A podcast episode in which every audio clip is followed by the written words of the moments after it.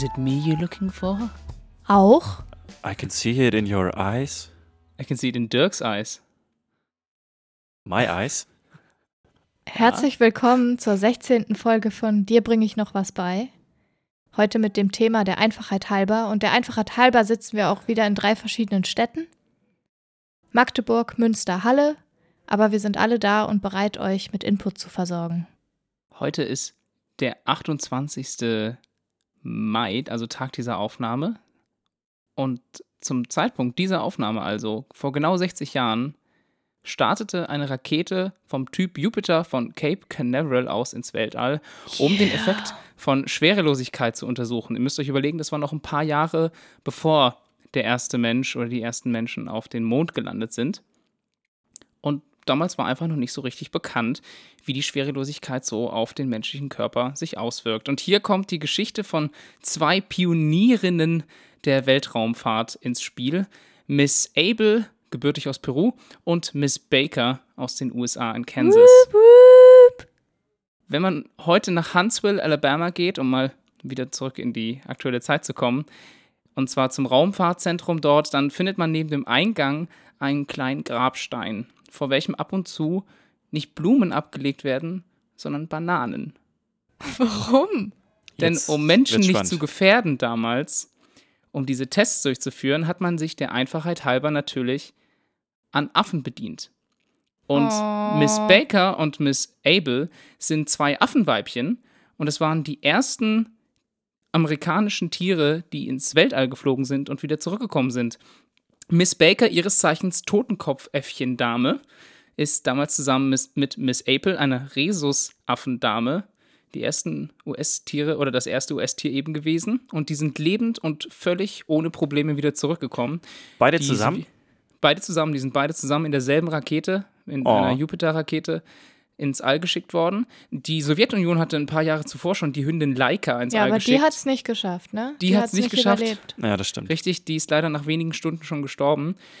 Aber die beiden Äffchen, die flogen etwa 580 Kilometer ins All, kehrten dann nach etwa 15 Minuten im Weltraum, von denen sie etwa neun davon in absoluter Schwerelosigkeit verbracht haben, wieder unversehrt zurück und wurden dann aus dem Wasser gefischt, aus der Landekapsel.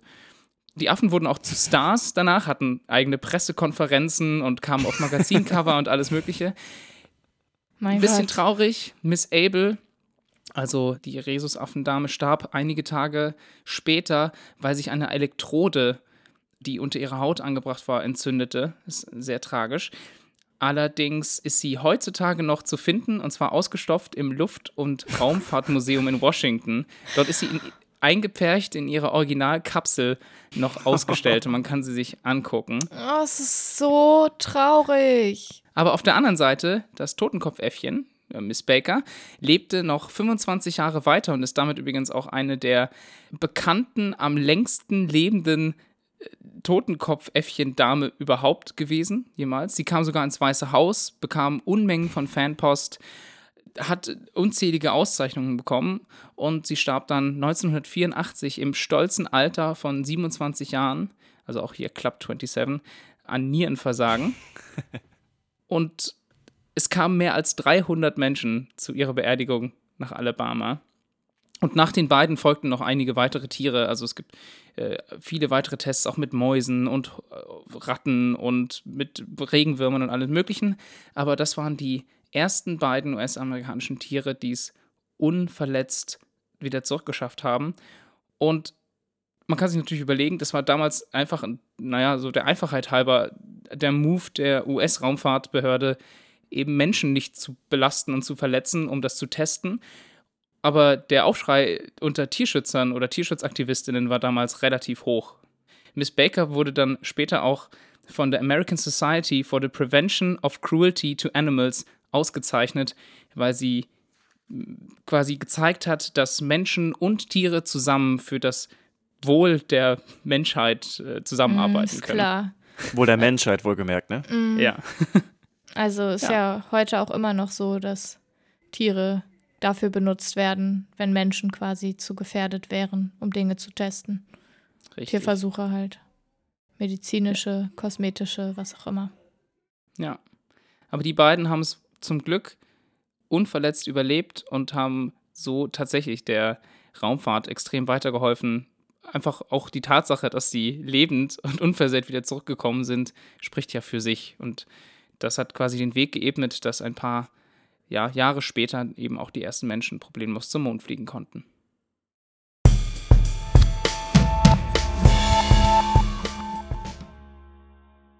Wenn man keine Kinder kriegen will, kann man sich der Einfachheit halber ja sterilisieren lassen.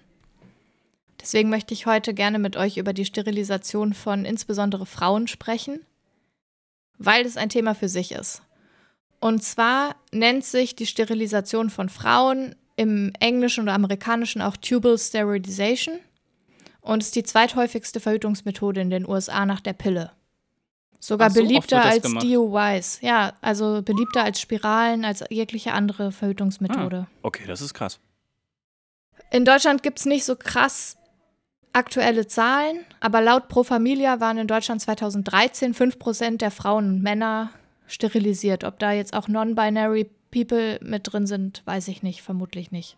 Es gibt verschiedene Arten der Sterilisation und im Amerikanischen beschreibt man das auch gerne mit dem Wort getting the tubes tied oder mit dem Satz, einfach weil das Wort Sterilisation auch so sehr tabuisiert ist. Aber nur, hier wieder nur bei Frauen. Sehe ich das richtig? Ich glaube, bei Männern ist es Vasektomie. Genau. Ja. Ah, ja. Und Getting the Tubes Tied beschreibt eigentlich auch ganz gut, was passiert.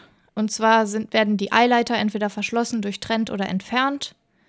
Wir können uns mal kurz das weibliche Geschlechtsorgan oder die weiblichen Geschlechtsorgane angucken. Äußerlich haben wir die, die Vulva, die die Schla Schamlippen mit einschließt, also äußere innere Schamlippen, Klitoris, den Scheideneingang, dann quasi die Scheide oder die Vagina bis zum Muttermund.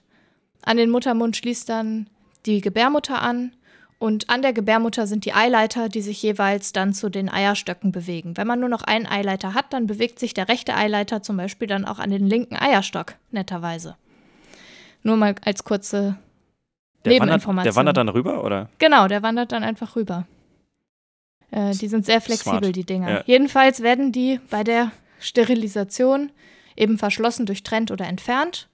Und das konnotiert dann als erstes natürlich erstmal Kinderlosigkeit. Allerdings bleibt dabei ja der Uterus und die Eierstöcke intakt. Das heißt, eine künstliche Befruchtung ist also zum Beispiel noch möglich. Ob ah, das jetzt in vitro okay. quasi passiert oder ob also Eizelle und Spermium in die Gebärmutter injiziert werden und sich dann dort selbst befruchten, das geht beides. Das heißt, kurze Frage, wenn man jetzt den Eileiter durchtrennt, bleiben die Eierstöcke trotzdem intakt? Genau. Okay, also die, weil die Durchblutung einfach selber noch so funktioniert, oder? Na, der Eileiter hängt ja nicht am Eierstock direkt dran, sondern der ja. hängt an der Gebärmutter. Und der Eierstock ja, okay. arbeitet quasi für sich selbst. Die Eier springen dann auch noch. Die springen dann einfach in den Bauchraum und werden dann völlig unproblematisch von dem Körper abgebaut. Hm. Okay, cool. Genau, davon unterscheidet sich die Hysterektomie. Hystera ist altgriechisch und steht für Gebärmutter. Ektome oder Ektome ist Abschneiden, Ausschneiden. Das heißt, es ist quasi die operative Entfernung der Gebärmutter. Das wird eigentlich häufig dann gemacht, wenn auch irgendwie sowas wie Gebärmutterhalskrebs oder so mhm. Vermutet wird oder festgestellt wurde. Das ist halt ein größerer Eingriff. Der funktioniert allerdings anders als die Sterilisation der Eileiter, tatsächlich auch vaginal. Also man kann die Gebärmutter über äh, die Vagina quasi rausholen, ohne dass man einen Bauchschnitt machen müsste. Das muss man bei der Sterilisation der Eileiter schon machen. Also es wird zwar mhm. minimalinvasiv gemacht, wird aber trotzdem über die Bauchdecke gemacht. In den USA gibt es drei Hauptgründe für Sterilisation von Frauen. Einer der Gründe, der genannt wurde, ist der Ausbruch aus dem Armutskreislauf. Es gibt kein Geld für Verhütung, es gibt junge Schwangerschaften, schlechte Bildungschancen und einfach den Weg quasi daraus zu finden, ist quasi die Sterilisation der Frau, einfach um eine mögliche Schwangerschaft ausschließen zu können. Eine andere Begründung ist, dass Verhütung nicht richtig funktioniert. Verhütung hat ja immer viele Nebenwirkungen. Ob das jetzt Hormone sind oder ob das quasi ein Implantat ist, wie eine Spirale, die in die Gebärmutter eingesetzt wird. Es gibt häufig Probleme, die damit einhergehen. Und einigen ist es auch nicht permanent genug, sodass die Sterilisation als Alternative für die Verhütung genannt wird, also für die herkömmlichen Verhütungsmethoden. Hm. Der dritte Grund ist tatsächlich einfach keinen Kinderwunsch zu haben. Und das ist das Problem, mit dem wir eigentlich jetzt hier zu tun haben. Es gibt viele MedizinerInnen, die sich weigern, Frauen zu sterilisieren. Hm. Äh, katholische Krankenhäuser weigern sich generell, weil nach dem katholischen Glauben müssen Frauen zeugungsfähig sein und Kinder bekommen und sind quasi zu nichts anderem fähig, als gebären zu können. Die Vasektomie, über die du gerade schon mal kurz gesprochen hast, Tim, das ist quasi ja. das gleiche beim Mann oder bei Menschen, die Hoden und Penis haben. Da wird einfach der Samenleiter quasi durchtrennt. durchtrennt ja. Die Sterilisation ist für Frauen eine viel größere Hürde. Das heißt, vor allen Dingen, wenn du jung, Single und kinderlos bist, hast du eigentlich überhaupt keine Chance, sowohl in Deutschland als auch in den USA eine Sterilisation zu bekommen als Frau. Für Männer ist es viel einfacher, weil Männern wird durch das Patriarchat einfach zugeschrieben, dass sie viel besser wissen, was sie wollen. Das heißt, ein Mann, der mit 18 sagt, ich möchte keine Kinder, dem wird gesagt, ja, okay, kein Ding. Und außerdem bist du sehr verantwortungsbewusst. Man kann das doch wieder rückgängig machen. Beim Mann oder bei der Frau? Ich dachte bei beiden. Naja, es gibt die Möglichkeit, bei Frauen, wenn der Eileiter rausgenommen wurde, natürlich nicht. Ja, klar. Ähm, wenn er Oder wenn die Gebärmutter wird, rausgenommen wurde. Genau, ja. aber wenn, und auch wenn der Eileiter durchtrennt wird, ist es schwierig. Wenn quasi aber ein Hindernis eingesetzt wurde, kann man das noch versuchen, wieder rückgängig zu machen. Die Wahrscheinlichkeit, dass das funktioniert, nimmt aber mit steigendem Alter ab. Ah, okay. Jedenfalls wird von Männern auch einfach nicht erwartet, dass sie Kinder bekommen eine Karriere ist quasi ein guter Grund, eine Sterilisation zu bekommen als Mann. Und ich finde das irgendwie total irre, weil MedizinerInnen müssten sich eigentlich durch einen Vertrag eine rechtliche Absicherung schaffen können, sodass sie einfach nicht wegen Kinderlosigkeit oder erfolglosen Schwangerschaftsversuchen oder so verklagt werden könnten. Aber sie machen es einfach nicht, weil ich weiß nicht, ob ihr es hört, aber da draußen mhm. ist gerade richtig viel los. Die sitzen hier schon seit ein paar Stunden vor meinem Fenster und ich kann ihnen leider nicht entfliehen. Also wir haben Publikum heute. Hey Dirk, hast du, hast du Pralinen mit dabei? nee. Ja, kann ich nee. mal ein paar belgische Pralinen an deren Köpfe werfen. Wir sitzen ja noch nicht auf der Bühne, also. Ah, okay. Aber die kriegen dann natürlich auch belgische Pralinen, die Punks von Halle. Die Sterilisation stellt für Frauen jedenfalls eine große Hürde dar. Einfach deshalb, weil sie, vor allen Dingen, wenn sie jung, Single und kinderlos sind, eben schwierig an diese Operation kommen. Sie sind auf die MedizinerInnen angewiesen, die aber aufgrund dieser patriarchalen Prägung, in der wir ja auch alle immer noch aufwachsen, der Meinung sind, dass Frauen das nicht entscheiden können, vor allen Dingen nicht in einem jungen Alter, dass sie vielleicht keine Kinder haben möchten, dass sie auf jeden Fall keine Kinder haben möchten und dass sie einfach diese Entscheidung für ihren eigenen Körper treffen. Das ist wieder ein Punkt, in dem quasi in die Selbstbestimmung der Frauen eingegriffen wird, weil der Eingriff verweigert wird. Dabei wäre es der Einfachheit halber sehr schön, wenn wir das ohne Probleme bekommen könnten.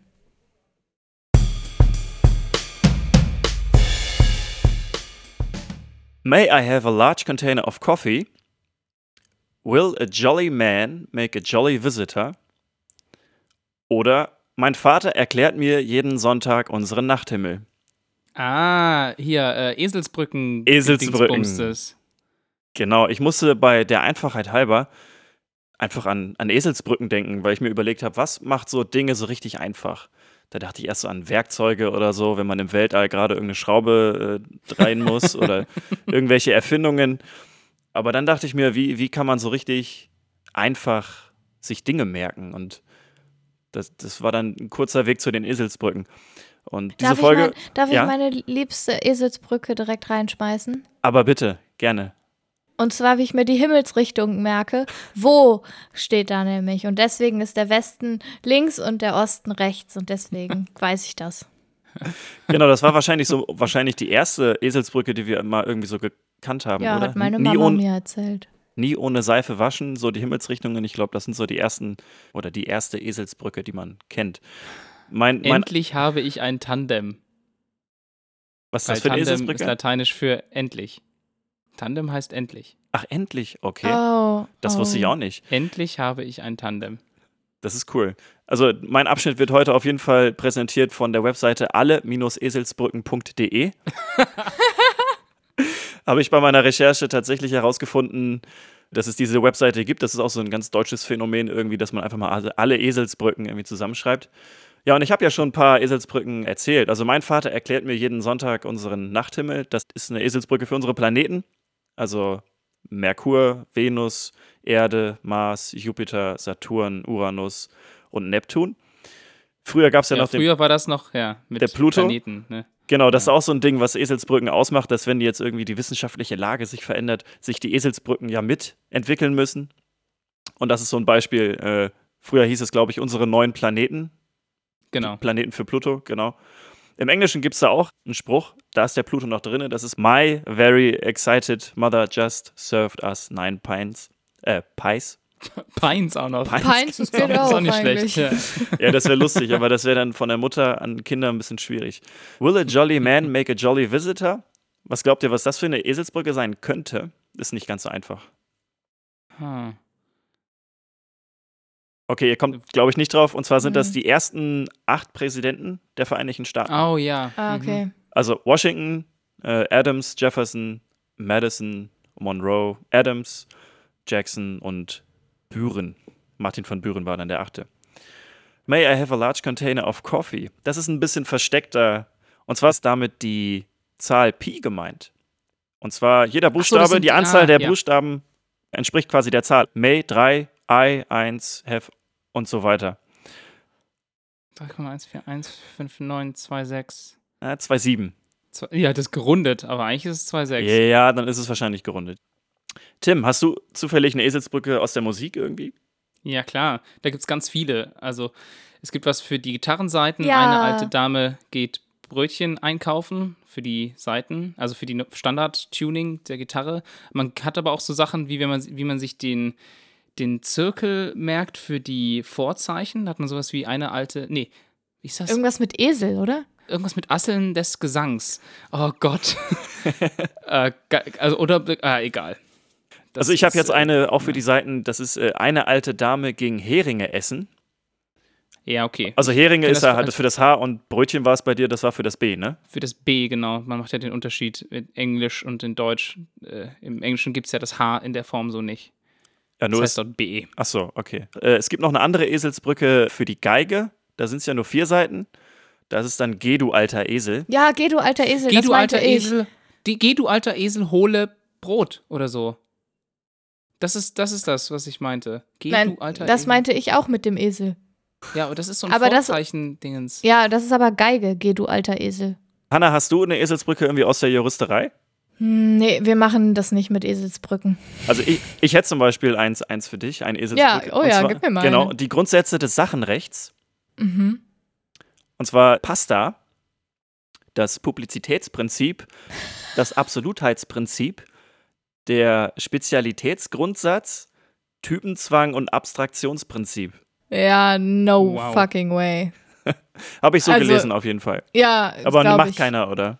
Also, ich, ich kenne nicht so viele JuristInnen, muss ich sagen. Ich lebe sehr zurückgezogen in meiner eigenen feministischen kleinen Bubble. Es wäre bestimmt voll sinnvoll, solche Sachen zu entwickeln, aber nur dann, wenn man Dinge auswendig lernt. Und ich bin Verfechterin davon, dass man im Juristischen nichts auswendig lernen muss, weil man sich das alles erschließen kann. You wish. Ich habe mein Staatsexamen gerade bestanden, hallo? Das stimmt. Apropos Ähm. Wish, mir ist es wieder eingefallen, das heißt, geh du alter Esel, hole Fisch. Und das ist die Reihenfolge des Quintenzirkels. Ah, so, ja, Okay. das ist. Ja, aber okay. So. der, Esel, der Esel wird damit aber ein bisschen ein Problem haben, Fisch zu holen, denn ein Esel ist ja wasserscheu. Oh, Und zwar äh, kommt der Begriff Eselsbrücke nämlich daher, dass man früher extra Brücken gebaut hat für Esel, damit die einfach über Bäche und äh, Flüsse gehen können. Wirklich? Genau, daher kommt der Begriff Eselsbrücke. Damit Cool. sie halt die, vielleicht einen kurzen Umweg gehen mussten, aber trotzdem ans Ziel gekommen sind. Und das Ja. ist ja eigentlich auch das, was Eselsbrücken quasi Ausmacht. machen. Also Ja. die, die, man, man merkt sich ja irgendwas anderes, was damit vielleicht gar nichts zu tun hat, sondern einfach nur irgendwie einen anderen Spruch oder so, nimmt den Umweg, kommt dann aber doch zum Ziel an, indem man dann sich dadurch halt Dinge merkt. Und diese Technik, sich auf diese äh, Art und Weise äh, Dinge zu merken, ist die sogenannte Mnemotechnik. hm. Eselsbrücken sind damit dabei, dann gibt es noch so andere Merksätze, Reime oder irgendwie Grafiken, die man sich merken kann. Ja, Das also ich halt- mache das genau. mit Grafiken. Also ich merke mir so Sachen, ich habe mir für meine Prüfungen, habe ich mir lauter so Räume in meinem Kopf gebaut, wo dann so Gegenstände liegen, um mir die Prüfungspunkte zu merken. Ja, also und genau, die ja. Anfechtungsklage versteckt sich halt hinter so einem Säbel. So, Da- weil- Und das hat irgendeine. Bedeutung. Das hat eine Bedeutung irgendwie dann für dich, oder? Ja, genau. Ich habe ja gerade das Beispiel von Pasta gebracht und Pasta ist ja an sich auch nochmal selbst ein Wort. Und wenn man jetzt die ersten Buchstaben von den Dingen, die man sich merken möchte, nimmt und dadurch ein Wort entsteht, dann ist das ein sogenanntes Akristichon, wenn ich das jetzt richtig ausgesprochen habe. Akristichon.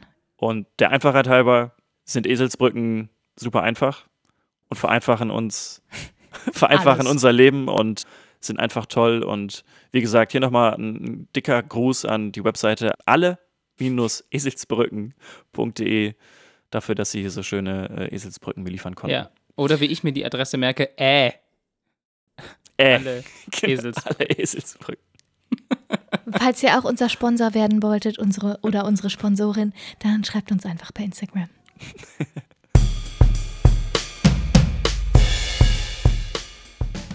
Ich habe letzte Woche von der Künstlerin Carly Johnson gehört, die das Bild The Rhythm of the Trees gemalt hat. Dieses Bild war eins von 1000 Einsendungen für die Ausstellung der Academy of Fine Arts in 1993 und das wurde dann tatsächlich auch ausgewählt, bei dieser Ausstellung ausgestellt zu werden und verkauft zu werden. Und da gab es 150 Bilder, so weit so gut, bis man herausgefunden hat, dass Carly Johnson vier Jahre alt war. Ja. Oh, cool. Carly Johnson ist die Nichte von einem Künstler, der dort auch ein Bild eingereicht hat. Und die Mutter von Carly Johnson meinte dann zu ihrem Bruder dann, Bruder. genau, dass man doch einfach mal ein Bild von Carly auch einfach mal einreichen sollte und gucken, was passiert, weil sie irgendwie Kunst irgendwie nicht so cool fand und es so ein bisschen aufdecken wollte. Und das ja Bild wurde YOLO halt. YOLO, genau, richtig. Um zu gucken, was passiert, haben sie es einfach gemacht. Das Bild wurde dann tatsächlich angenommen und als der Präsident der Ausstellung gemerkt hat, dass das äh, Bild von einer äh, Vierjährigen stammt, meinte er, dass es voll okay wäre, dass man das Bild jetzt doch trotzdem ausstellen könnte, weil es irgendwie zeigt, dass Kinder doch so äh, unschuldig malen und so intuitiv und die Qualität anscheinend auch wohl so richtig gut sein soll. Sodass das Bild tatsächlich dann ausgestellt wurde und später für 295 Pfund verkauft wurde. Immerhin. das ist okay. Und Ich habe das jetzt gerade mal gegoogelt. ja, Oh, oh Gott, ist die putzig. Wie sie, die sitzt da in so einem, in so einem Malerkittel neben, also nicht mal, wie heißt das? In so einer Latzhose neben dem, neben dem Bild. Das ist aber schön geworden. das Bild oder Also ich kann es ehrlich gesagt nicht richtig einschätzen, weil es ist ein Schwarz-Weiß-Bild. aber ja, ich habe mich, als ich, als ich die Geschichte gehört habe, dachte ich so, wo fängt denn Kunst an und wer bestimmt, was Kunst ist und wieso machen Elefanten auch Kunst und warum wird Kunst für 150 Millionen verkauft und wieso, ja, warum? Also mein Vater sagt dazu immer, irgendwann habe ich ihm gegenüber mal gesagt, ja, eine komplett rote Leinwand kann ich auch malen. Und dann sagt er, ja, kannst du malen, hast du aber nicht. Und das ist so Das ein bisschen stimmt. das, was in meinem Kopf immer hängen geblieben ist zu dem Die haben es Thema. einfach gemacht, ja, stimmt. ja, ich hab's und, so- halt nicht gemacht. und Carly Johnson halt auch hat es einfach des gemacht. Betrachters, ne? Ja, klar, liegt das im Auge des Betrachters, der Betrachterin. Stimmt, und wenn es einem Menschen irgendwie wert ist, dafür so viel, so viel Geld auszugeben, dann, dann ist das, ist das in deren Augen dann Kunst. Auf jeden Fall hat Carly Johnson auch einfach mal was gemacht, was vielleicht vorher noch nie jemand gemacht hat und ist Oder deswegen. ihre Mutter. Äh, oder ihre Mutter hat entschieden, das stimmt, ja, richtig. Aber sie hat's gemalt. Sie hat es gemalt und wurde deswegen bekannt. Ja, das war Malt sie heute immer Carly noch? Johnson. Das weiß ich nicht. Sie hat danach wohl irgendwie noch ein Bild gemalt mit einem Piraten mit einer Augenklappe. irgendwie im Fernsehen in, innerhalb von, cool. von fünf Minuten oder sowas. Und da haben dann Zuschauer auch drauf geboten. Da habe ich aber jetzt keine weitere Quelle dazu gefunden, für wie viel das über den Ladentisch ging. Auf jeden Fall hat sie danach noch ein zweites Bild gemalt. Sie ist jetzt aber nicht eine weltbekannte. Künstlerin jetzt geworden. Aber Wartet doch erstmal ab, vielleicht arbeitet sie, weißt, du- weißt du, die hat ja so einen Erfolgsdruck jetzt, das ne, um an, an die alten Erfolge auch anzuknüpfen. Und jetzt arbeitet die einfach schon seit Jahren daran. Am Meisterwerk. ja, Naja, das war- Meisterinnenwerk. Das war 93, damals war sie vier, das heißt, sie ist jetzt 30, ne? Ja. Naja, ja, vielleicht. Ein bisschen äh, älter als wir alle. Das stimmt. And a lot more famous. Äh, abwarten.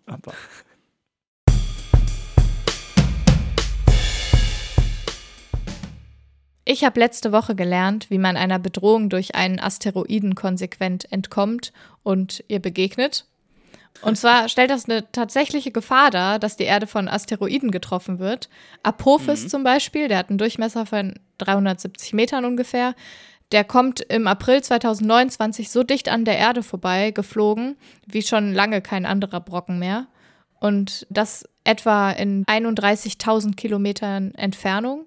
Und der ist ungefähr 60 Millionen Tonnen schwer. Und diese Entfernung ist näher als diese großen Fernseh- und Telekommunikationssatelliten, die quasi mhm. um die Erde fliegen. Uiuiui. Ui, ui. Die NASA hat berechnet, dass ab einem Durchmesser von etwa 140 Metern drohen bei einem Einschlag regional begrenzte Verwüstungen mit vielen Toten. Das heißt, es ist tatsächlich echt nicht so cool, wenn so ein Ding auf die Erde runterkommt. Und mittlerweile sind gut 8500 solcher Objekte identifiziert worden im Himmel sozusagen oder im Weltraum. Das sind längst nicht alles. Es ist bis jetzt ungefähr ein Drittel identifiziert worden.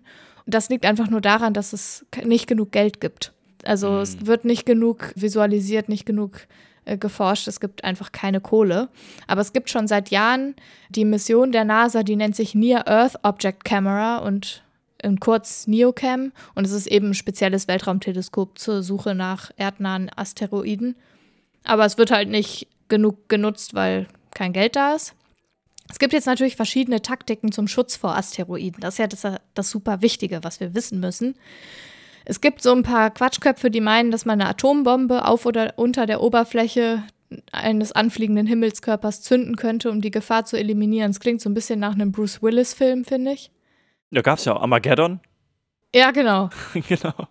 Da war es auch eine Atombombe. Man könnte auch die Asteroiden mit Lasern beschießen, in der Hoffnung, dass da sich piu, piu, piu. irgendwie was verändert. Man könnte auch mit einem riesigen Raumschiff nebenher fliegen, um mit der Anziehungskraft den Asteroiden abzulenken. Das muss aber ein riesiges, sehr großes Raumschiff sein. sein ja. Exakt. Und es gibt aber eine Technik, die tatsächlich erfolgsversprechend sein könnte. Und das ist der gezielte Zusammenstoß mit einer Raumsonde, die dann wie so eine mhm. Billardkugel eben diesen Himmelskörper vom Kurs abbringt. Es gibt mittlerweile ein Projekt, das nennt sich Double Asteroid Redirection Test, kurz DART. Das stand auch wieder wegen Geldmangels kurz vorm Aus. Äh, allerdings soll jetzt die erste Mission im Juli 2021 endlich starten und das Ziel ist der Asteroid Didymos.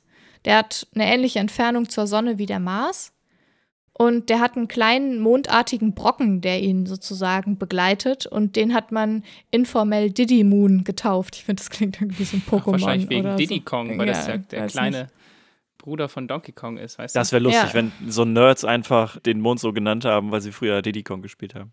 Naja, Diddy Moss hat jedenfalls den Diddy Moon um sich rumdingeln und der hat einen Durchmesser von ungefähr 170 Metern und passt genau in diese Größenklasse von diesen gefährlichsten Asteroiden, die so rumkreisen im Weltall und ist damit das ideale Ziel, um diese Abwehr mal zu testen.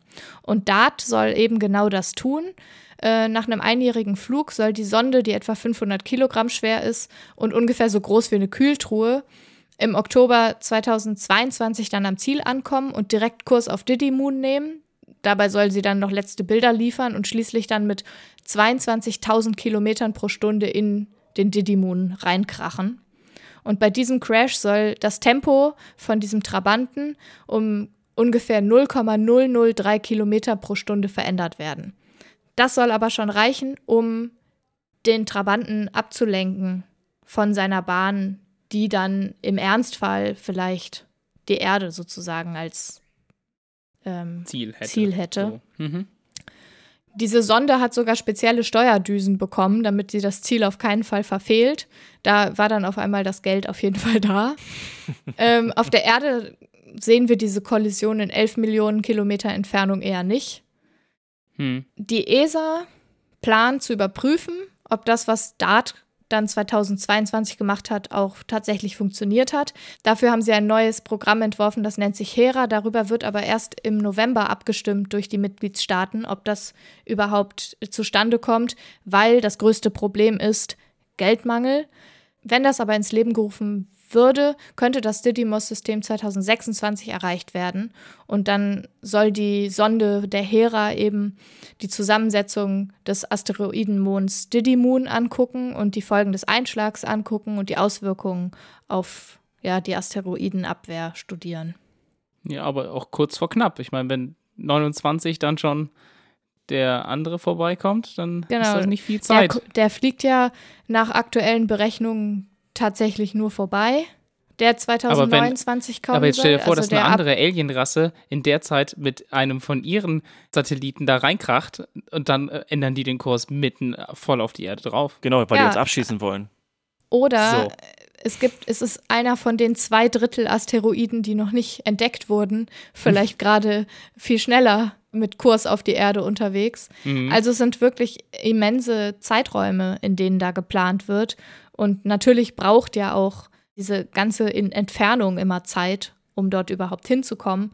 Aber diese ganze Beschlussfähigkeit und die finanziellen Mittel stellen halt eben auch eine große Hürde dar.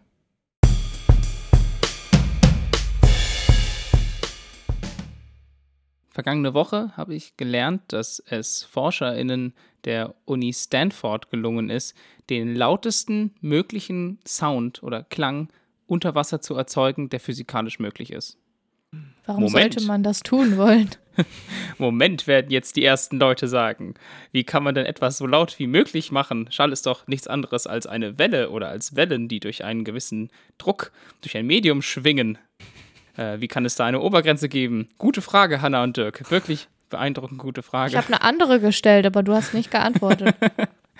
Äh, Also erstmal die Frage, warum gibt es denn einen Maximalsound oder eine Maximallautstärke? Schallwellen sind ja nichts anderes als Wellen mit abwechselnd Hochdruck und Tiefdruck, die durch ein Trägermedium durchwandern. Also wenn wir zum Beispiel sprechen, dann bringen wir die Luft zum Schwingen und das kommt dann an. Und bei einem gewissen Druck verliert die Luft oder, oder auch ein anderes Trägermedium die Möglichkeit, das zu tragen. Ihr müsst euch das so vorstellen, das sind ja abwechselnd immer Täler und Berge von Druck. Und ab einem gewissen, sehr hohen Druck muss der Ausgleichsdruck so niedrig sein, dass dort quasi ein Vakuum entsteht. Weil kein Druck ist Vakuum. Kein Druck ist Und- Vakuum. Okay. Richtig. Und das heißt, es gibt eine physikalische Grenze, wie hoch die Amplitude von dieser Schwingung sein kann. Das war mir total Und- klar, deswegen habe ich die Frage nicht gestellt. nachvollziehbar. Also Lautstärke wird ja, oder Schalldruck wird üblicherweise in Dezibel angegeben. Nur mal so zur Erinnerung, 55 Dezibel ist etwa eine normale Konversation, wie wir sie gerade führen. Eine Kettensäge liegt bei etwa 100. Ein Flugzeug, das so 100 Meter entfernt weit weg startet, hat 130 Dezibel und ein Rockkonzert liegt bei 150. Dabei ist wichtig, es handelt sich um eine logarithmische Skala. 10 Dezibel mehr ist doppelt so hoch und 20 Dezibel mehr ist schon vierfach so hoch und so weiter und so fort. Nicht wahr? Also, ihr wisst Bescheid. Ja. Und in der Luft kann ein Sound nicht lauter als 194 Dezibel sein. Und in Wasser geht das Ganze aber bis zu 270 Dezibel. Und diese 270 Dezibel haben die ForscherInnen jetzt hinbekommen. Das ist ganz schön laut, also es ist sehr, sehr, sehr, sehr Die laut. armen Und Tiere da- da, ey. die haben da keine Tiere, die haben das nicht einfach im Meer gemacht. die haben einen Röntgenlaser benutzt und haben den auf ganz kleine Wasserstrahlen gefeuert. Und diese Laserimpulse, die treffen dann eben das Wasser, verdunsten es dort und lassen dadurch Druckwellen durch dieses Verdunsten entstehen. Das wandert dann durch den Wasserstrahl einfach hin und her, wie eben eine Schallwelle auch. Und wenn dieser Druck eben zu hoch ist, dann entstehen kleine mit Wasserdampf gefüllte Blasen, die sofort kollabieren und diesen Wasserstrahl zerstören. Diesen Effekt nennt man Kavitation. Das kennt man tatsächlich aus dem, naja, aus, aus dem Ingenieurstum, wenn man mit so Schrauben, die sich zum Beispiel schnell in Wasser drehen, zu tun hat. Und das ist was, was man eigentlich ungern hat, weil das zu Instabilität führt. Und ist auch das Gleiche, was der Mantis Shrimp übrigens macht. Ich weiß, also haben vielleicht manche Leute schon mal von gehört. Das ist so ein kleiner Shrimp unter Wasser, der mit seiner, wie nennt man das? Mit seiner Zange, Mit seiner Klaue. Irgendwie, mit seiner ja, Klaue, genau. Nee, kann, die kann er Zange. so schnell zusammendrücken, dass eben genau das Gleiche dabei passiert. Es wird tatsächlich ein Plasma erzeugt und es wird unglaublich laut und damit tötet das Tier ja unter Wasser in 0, nichts alles, was er, worauf er Lust hat, das Also- zu töten. Dazu gibt es auch ein ganz interessantes Video, irgendwie True Facts about the Mantis Shrimp oder so ähnlich. Das ist sogar ganz lustig und erklärt auch das alles sehr, sehr gut. Das Ganze haben sie gemacht, um Prozesse bei der Generierung von Medikamenten eventuell sicherer zu machen. Den Zusammenhang habe ich noch nicht ganz verstanden. Da bin ich noch dabei, nachzuvollziehen, warum das ist. Jedenfalls war es für mich spannend zu wissen, dass es tatsächlich eine Obergrenze gibt, was Lautstärke Vielleicht wegen angeht. des Röntgens? Vielleicht. Just saying. Aber das habe ich diese Woche gelernt. Bestes Land der Welt.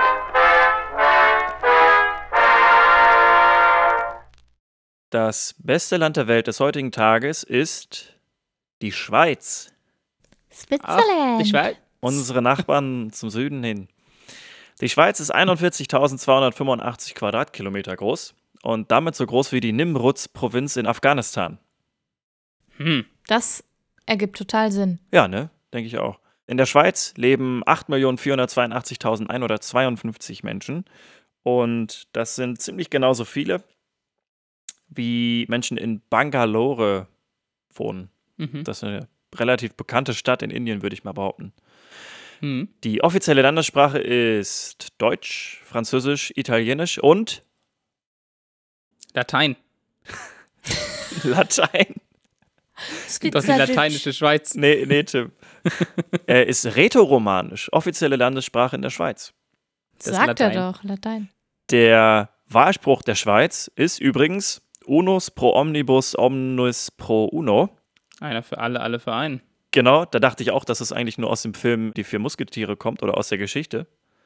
Die Schweiz hat, habe ich in meiner Recherche herausgefunden, gar kein echtes Staatsoberhaupt. Das hat mich ein bisschen verwundert, denn der Bundesrat bildet quasi als Kollektiv das Staatsoberhaupt.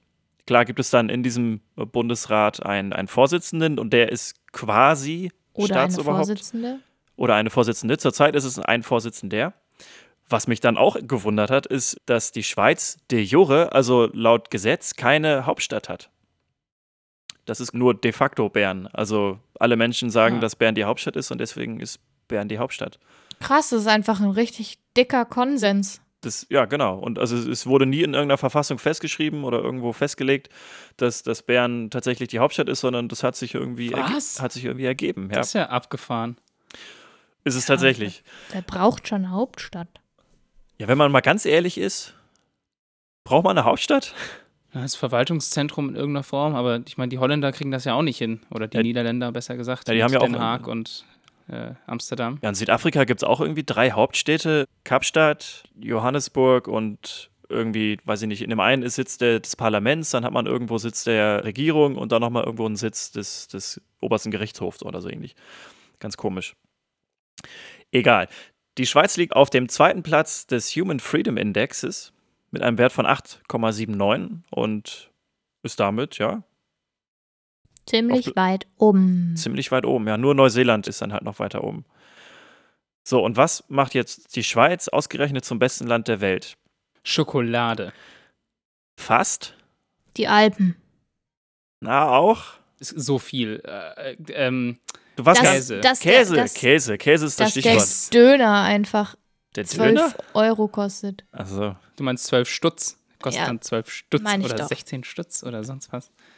nee, aber Tim, du hattest recht, der Käse ist der Grund, warum Yes. die Schweiz das beste Land der Welt ist. Und zwar nicht irgendein Käse. Nein, Der nein. Schweizer Göse. ein Käsehersteller aus dem Emmental, nachdem ja auch der Emmentaler benannt ist, hat eine ganz besondere Art der Reifung ja, herausgefunden oder sich überlegt. Und zwar hat er sich gedacht, dass Musik ja Schallwellen sind, die ja Dinge in Bewegung setzen. Tim, hast, du hast ja gerade Mhm. ja schon äh, ein bisschen was von erzählt. Und er meint, dass die, ja, die Bakterien, die sich quasi in dem Käse befinden, durch Musik beeinflusst werden und den Reifeprozess in irgendeiner Form verändern. Und er hat jetzt einfach kurzerhand im Mitte 2018, glaube ich, war das, eine Reife aufgesetzt mit ganz viel verschiedenen musikalischen Musikkäsen. Bespielungen. Ach, wie cool ist das denn? Oh, Genau. ist voll verrückt. Das ist voll süß. Es gibt ganz viele verschiedene Laibe Käse, die er da bespielt hat. Also die Käsearten oder die Käsesorten waren alle die gleichen, damit man das wissenschaftlich auch, damit man das auch auseinanderhalten kann, beziehungsweise wissenschaftlich dann wirklich Unterschiede sehen kann. er hat Ob die unter anderem unterschiedlich schmecken. Genau, richtig. Er hat einen Leibkäse mit äh, Klassik bespielt. Das war dann die Zauberflöte von Mozart. Ja. Dann einmal äh, Techno mit UV von Vril. Den Künstler oder die Künstlerin kannte ich jetzt nicht. Dann äh, gab es einen Leibkäse Rock mit Stairway to Heaven von Led Zeppelin. Ein weiteres Stück wurde bespielt mit Hip-Hop, mit We Got the Jazz von A Tribe Called Quest. Okay. Also richtige Klassiker dabei, das hat mich echt gefreut. Und ja, da gab es auch ein, zwei Kontrolltöne, einmal mit 200 Hertz und mit 1000 Hertz und ein Leibkäse, wo überhaupt gar nichts passiert ist, also kein Ton Quasi draufgespielt wurde. Die Kontrollgruppe Der, sozusagen. der Kontrollkäse, genau, ja. Genau, der Kontrollkäse. Ja, Der und war dann in so einer isolierten, schalldichten Zelle. Ja, es war so, dass diese Kammern alle gleich waren. Also das war eine große Kammer und die Musik wurde auf eine Platte gespielt, auf die der Käse lag. Ah, okay. Das hat dann so vibriert, quasi den, den Ton äh, übertragen und dann in den Käse reingebracht. Abgefahren. Dieser Prozess hat halt acht Monate gedauert. Mitte des letzten Jahres fing, fing das an und im März diesen Jahres gab es dann die finale Verköstung. Und was glaubt ihr, welcher Käse gewonnen hat? Welcher Käse am besten geschmeckt hat? Led Zeppelin. Ich hätte auch den Rockkäse genommen. Ja. Nee, äh, das war der Hip-Hop-Käse. Und die, die, die, die Jury geht davon aus, dass diese tiefen, langen Bässe, die in dem Lied halt vorhanden waren, irgendwie halt den Käse am besten Durchgewalzt haben. bearbeitet haben. Genau, richtig. Der Hip-Hop-Käse. Ja, der hat gewonnen. Ja, und auf jeden Fall äh, habe ich davon, ich weiß gar nicht, vor ziemlich genau vor zwei Monaten, genau als diese Verköstigung war, habe ich, glaube ich, das sogar in der Tagesschau gesehen oder den Tagesthemen irgendwie. Nee, Tagesschau war es nicht. So eine große Nacht war es dann doch nicht. Aber in irgendeiner Reportage in dem öffentlich-rechtlichen Fernsehen und da dachte ich, dass das auf jeden Fall Schweiz zum besten Land der Welt macht. Diese, dieser Ideenreichtum und die, diese Umsetzung und diese Professionalität, die dahinter steckt, ist, war auf jeden Fall sehr schweizerisch. Hanna. Ha, ha, ha. Hannas Hass Beitrag. Ich könnte mich jetzt über die Wahlergebnisse aufregen, die aber, wenn ihr das hier hört, schon zwei Wochen zurückliegen ungefähr. Ich könnte mich auch über Annegret Kramp-Karrenbauer aufregen, aber das ist richtig müßig und nervig und deswegen habe ich was ganz, ganz Wichtiges heute für euch. Und zwar geht es um Katschen im Nagellack. Wenn man sich die Nägel frisch lackiert hat. Wenn man sich die Natürlich. Nägel frisch lackiert hat und man denkt, es ist schon trocken, weil man hat schon eine Stunde rumgesessen so, und hat die Finger nicht benutzt und dann fasst man was an und dann hat man plötzlich Abdrücke von irgendwelchen Fasern auf dem Lack oder eine Kerbe oder so. Das ist so doof. Ich finde das so scheiße.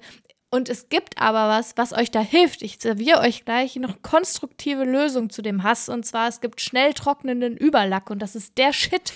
Es funktioniert aber nur für glänzende Nagellacks. Nix mit Mattlack. Also mit Mattlack müsst ihr euch weiter aufregen. Mit mir zusammen. Es geht nicht anders. What the fuck? Toll, toll, toll. Tims Tipps. Mein Tipp heute hat nicht direkt was mit Haushalt zu tun. Er kommt nämlich aus dem Büro, denn dort habe ich eine großes, ein, ein großes Whiteboard hängen. Und es gibt das Problem, dass wenn man zu lange das Whiteboard nicht sauber macht, dann kriegt man den Whiteboard-Marker nur noch ganz schlecht ab. Das stimmt. Und das ist ein großes Problem. Es lässt sich ganz schlecht entfernen. Und man kann natürlich jetzt hingehen und Whiteboard-Marker-Entferner kaufen. Das ist auch eine gute Lösung, aber vielleicht möchte man das nicht unbedingt. Und ein kleiner Tipp, der wunderbar funktioniert, ist. Nagellackentferner. ja, würde ich jetzt auch nicht unbedingt machen. Vor allem ist es relativ teuer, so viel Nagellackentferner, glaube ich, zu nutzen. Aber ein Trick, der relativ einfach ist, einfach mit einem Whiteboard-Marker über die alten Whiteboard-Marker-Rückstände drüber malen. Denn in Whiteboard-Marker befindet sich Lösungsmittel Hm. und damit löst sich quasi die alte Farbe ab und man kann das zusammen mit der Weil neuen Farbe quasi einfach wieder entfernen. Dann wieder. Ja. Ja. Und schon hat man quasi mit der neuen Farbe die alte abgelöst und kann beides zusammen problemlos entfernen und hat dann wieder eine schöne weiße Whiteboard-Fläche. Ich habe mal gehört, dass wenn man auf einem Whiteboard mit einem Permanentmarker geschrieben hat, auch einfach mit einem Whiteboard-Marker über diesen Permanentmarker rübermalen soll und es dann angeblich auch einfach wegzuwischen geht. Das kann funktionieren, muss es aber nicht. Kommt ganz auf den Permanentmarker an. Wenn der Ich bin mir auch gerade tatsächlich nicht sicher, ob das, ob das tatsächlich so ist. Ich habe mal sowas ähnliches gehört, aber wenn das helfen würde, dann wäre das auf jeden Fall auch Mega geil. Also ich hatte den Fall mal, da war bei einer Party bei mir zu Hause jemand lustig und dachte, er malt mir was Schönes auf mein Whiteboard, hat dann aber versehentlich mein Edding genommen und nicht mein Whiteboard-Marker. Und das ließ sich zum Glück zum Großteil mit Brillenputztüchern und mit neuen Whiteboard-Markern entfernen.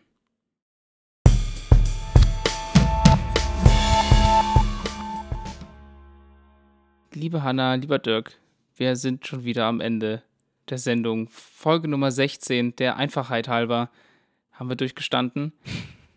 Und die nächste Folge, die wird eine Überraschung. Nicht nur das Thema ist Überraschung, insgesamt wird für uns alle in den nächsten Wochen ein bisschen überraschend, was passiert. Ja, wir sind nämlich alle gerade im Umbruch. Drei Umzüge stehen an für alle drei von uns in den nächsten anderthalb Monaten.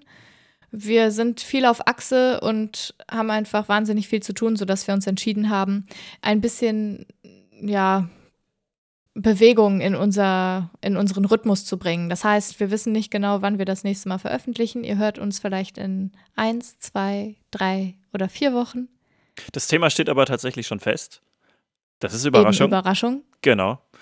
Und Weil es auch für uns eine Überraschung wird. ja, wir wissen selber noch nicht, ob es eine Sondersendung geben wird oder Ja, ob bleibt das auf jeden Thema Fall einfach dran. Überraschung bleibt oder so. Vielleicht habt ihr auch tolle Ideen, die wir mit in die Sommermonate nehmen können, dass wir vielleicht auch jetzt nach einem halben Jahr, die der Podcast schon läuft, auch vielleicht auch mal neue Wege gehen oder auch nicht. Wir werden sehen. Es wird für uns alle eine große Überraschung. Bleibt uns aber gewogen. Wir bleiben hier, kommen aber irgendwann in den nächsten Wochen wieder. Den Satz habe ich nicht Ja. verstanden. Ist egal, egal. du hast jetzt ein paar Wochen Zeit, um ihn zu verstehen. Schön, dass ihr da wart, Hanna und Dirk. Schön, dass ihr alle zugehört habt, liebe ZuhörerInnen. Und wir sehen uns dann als Überraschung ganz bald Nein, wieder. wir hören uns, Tim. Wir hören uns. Ha, jedes Tim. Mal. Ich, vielleicht schaffe ich es dann nach der Sommerpause auch das Outro Ich einmal finde das schön, dass du das, was, was wir hier erzählen, auch so visuell ansprechend findest. Ja. Vielleicht liegt es ist daran, dass du den Schnitt machst. Das kann auch sein. Ja. Und weil mir Visualisierung sehr am Herzen liegt. Bedimmt dich. Okay, macht's gut. Schönen Abend euch noch oder morgen oder wann auch immer ihr die Folge hört. Und wir drei sehen uns hoffentlich auch ganz bald wieder und hören uns ganz bald wieder. Macht's gut. Bis dann. Ciao.